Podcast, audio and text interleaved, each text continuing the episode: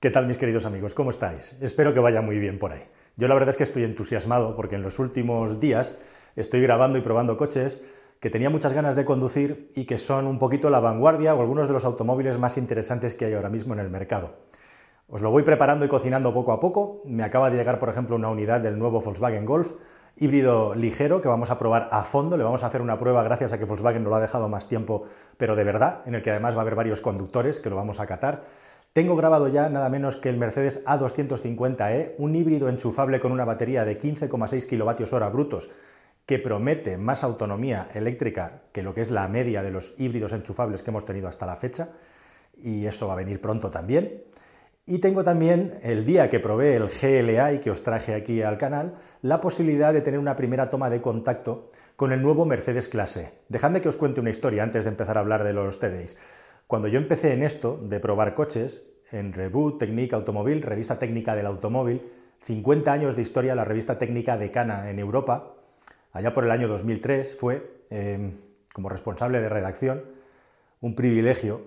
Eh, aquello era el gran acontecimiento. Me refiero a cuando salía el clase E o salía el nuevo BMW Serie 5. Yo tuve la suerte de entrar justamente con la aparición del nuevo clase E y del nuevo Serie 5 allá por 2003-2004 y eran los vehículos escaparate donde las marcas de coches echaban el resto, era como la competición a muerte entre las marcas eh, alemanas premium para conseguir el mejor coche y el más avanzado tecnológicamente.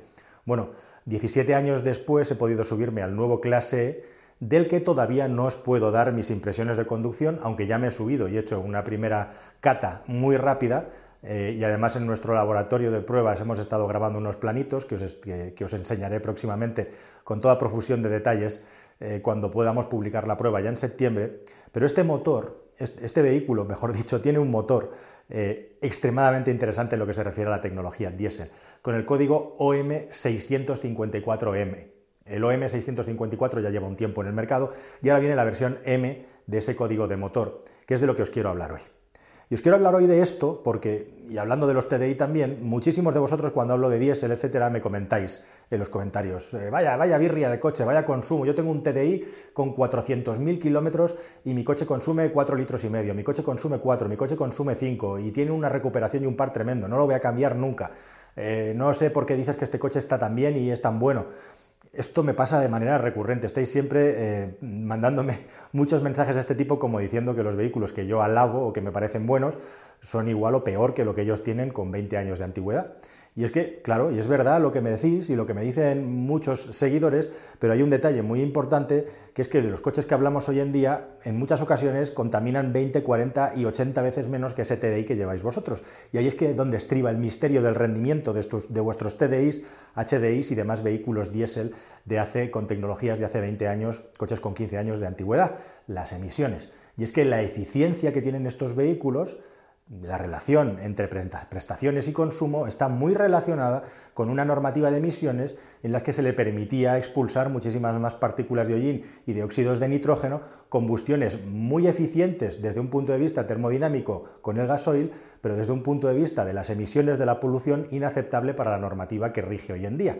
Y hoy en día las marcas tienen que hacer como el gran salto mortal de intentar conseguir unos rendimientos de consumo y prestaciones parecidos a esos TDIs de hace 20 años con la normativa de contaminación de hoy en día.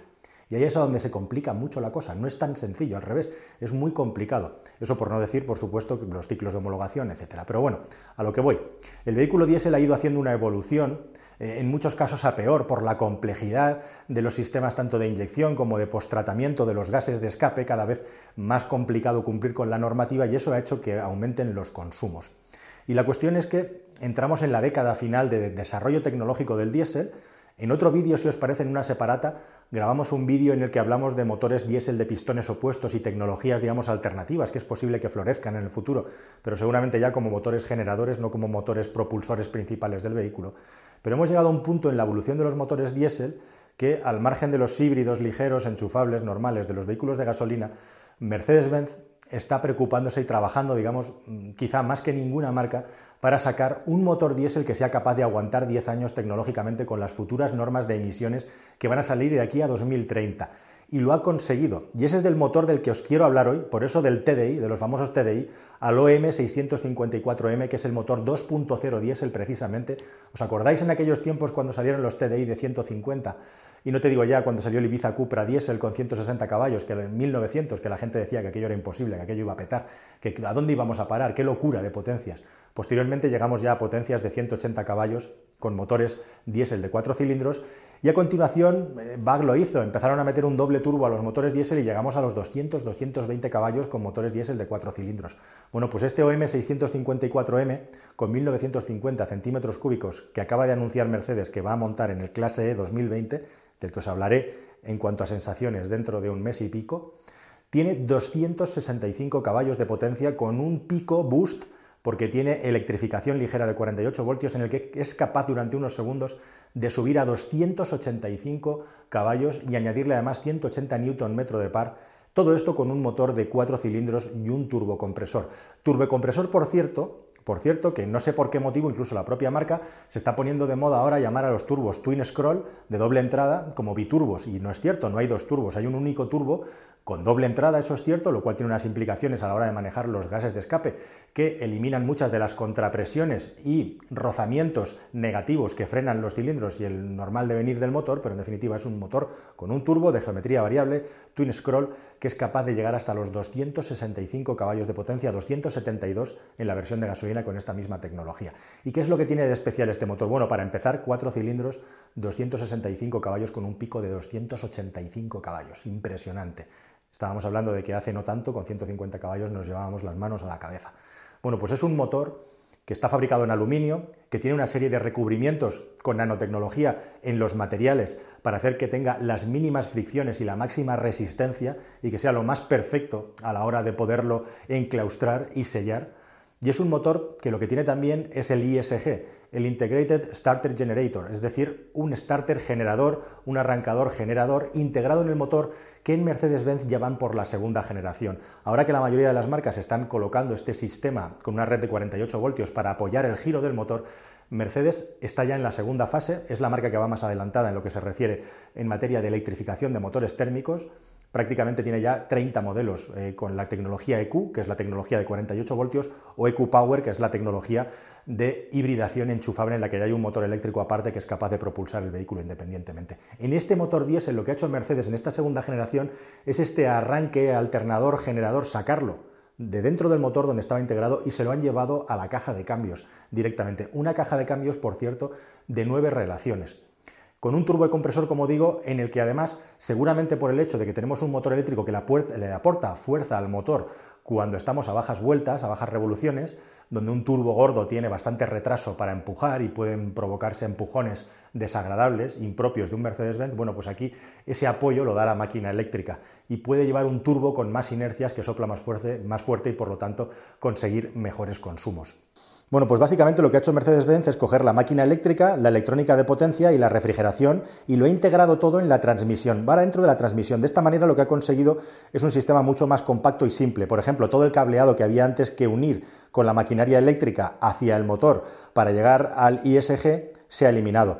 Y además, gracias a esta compacidad, ya que tiene menos peso, un 30% menos de peso, lo que se refiere a la unidad de mando de toda la transmisión, pues tenemos mucho menos esfuerzo también en las bombas, tanto mecánica como la aportación a la bomba eléctrica auxiliar, lo cual hace pues que el motor pese menos y consuma menos igualmente. Bueno, y en añadido a todo esto, ha aumentado, además de ligeramente la cilindrada, como os he dicho, la presión también de alimentación, que es otra de las cosas sorprendentes. Estábamos hablando de 1200, 1500 bares cuando yo escribía artículos técnicos como que eran los límites. En este coche se ha pasado de 2500 a 2.700 bar eh, de presión en el sistema de inyección. Con lo cual, bueno, pues estamos hablando ya de unos niveles de presión y de unas capacidades de cálculo de los controles electrónicos del motor apabullantes. Vamos a ver qué consumos homologa este vehículo. Seguramente estarán unos consumos alrededor de los 6 litros por debajo, entre 5 y 6 litros, 5 y medio aproximadamente, lo cual para un motor que ya está rozando un pico cercano a los 300 caballos, pues imaginad lo que puede ser eso con un buen depósito de combustible, ¿no? Te puedes hacer seguramente sentadas de 1200 kilómetros sin tener que repostar. Y ya lo último gordo que tiene este motor, que no por ello es menos interesante, y por lo que me parecía también interesante grabar este vídeo es el sistema de descontaminación. Eh, hablamos, ¿para qué tanta complejidad? Bueno, pues sí, claro, la, complejidad, al final un vehículo eh, térmico es una estación de generación de energía y tiene que tener un tratamiento de los gases como tienen las, las centrales térmicas, ¿no? las centrales de gas o cualquier tipo de central que genere energía a partir de un sistema térmico. Bueno, pues aquí también. Este coche lleva un catalizador, un primer catalizador con reducción de NOx, con reducción catalítica para el NOx, para los óxidos de nitrógeno, para empezar. A continuación hay un DPF, un sistema de filtro de partículas diésel que tiene un tratamiento específico para capturar óxidos de nitrógeno igualmente, o sea, hay una segunda unidad después del catalizador que tiene una trampa para captar más óxido de nitrógeno y el óxido de nitrógeno que puede quedar para salir pasa por un catalizador selectivo SCR donde se hace una inyección de urea y se capta y se aniquila mejor dicho, todo ese óxido de nitrógeno que es indeseable y que no queremos que salga del tubo de escape. Tres líneas, ¿y cuál es la novedad? Que Mercedes ha añadido una cuarta línea más para capturar igualmente los pocos óxidos de nitrógeno que puedan quedar después de estos tres posttratamientos de gases, bueno, pues hay un segundo sistema de inyección de urea igualmente que va a volver otra vez a tratar los gases de escape para acabar con los pocos óxidos de nitrógeno que queden. En definitiva, al final prácticamente las emisiones de óxido de nitrógeno de este coche tendrían que tender a cero, salvo en circunstancias muy específicas de temperatura en el funcionamiento del motor. Con este motor, seguramente Mercedes-Benz ha llegado al tope, a la cima de lo que es de su desarrollo tecnológico de motores diésel, que estará en el mercado, pues lo que pida el mercado, desde entre 5 y 10 años aproximadamente. Veremos cuánto, si va más allá. Desde luego hay otras marcas que lo están liquidando mucho más rápido como Volvo, pero Mercedes-Benz va a continuar con este motor, al que además también le puede añadir una versión híbrida enchufable que ya hemos probado aquí. Y esto es muy interesante igualmente porque quería terminar el vídeo explicándoos que además de estas pruebas me han invitado en la Politécnica de Valencia, de la que hablamos en otras ocasiones, por el motor in-engine, a enseñarme este desarrollo que han hecho unos técnicos en el que a estos sistemas de posttratamiento de los gases de escape tradicionales le han añadido además un sistema de captación de los gases de CO2. Con lo cual tendríamos teóricamente, si este desarrollo tecnológico funciona, un motor térmico prácticamente libre de emisiones. Captura el CO2 que luego, lógicamente, esto se tiene que tratar y postratar de alguna manera. Ellos lo que creo que quieren hacer es reindustrializarlo de algún tipo en el futuro. Pero esto formará también parte, digamos, de la agenda que tengo programada para próximos meses y próximos trabajos e intentaremos enseñaros directamente desde allí cómo funciona este motor e intentar hacer las preguntas, tanto las cómodas como las incómodas, sobre el funcionamiento de esta tecnología. Así que nada más, queridos amigos, este es el viaje del diésel. Hasta aquí hemos llegado. Yo no sé si hay alguna marca que vaya a sacar algo más avanzado que este OM654M de Mercedes, como mucho será parecido, pero quizá lo novedoso, lo importante en diésel, si se siguen desarrollando cosas, son sistemas de combustión alternativos, arquitecturas de motores alternativas, como motores de pistones opuestos, etcétera, que tendremos que estar atentos, están por ahí pululando, se acaban llegando al mercado. Mientras tanto, aquí estaremos vigilando, observando y contándolo con todo detalle para vosotros. Muchísimas gracias por escuchar, por estar ahí. Ya lo habéis suscribido, que no lo habéis hecho todavía, porque viene muchísimo interesante que hacer. Venga, me voy a seguir trabajando. Hasta luego.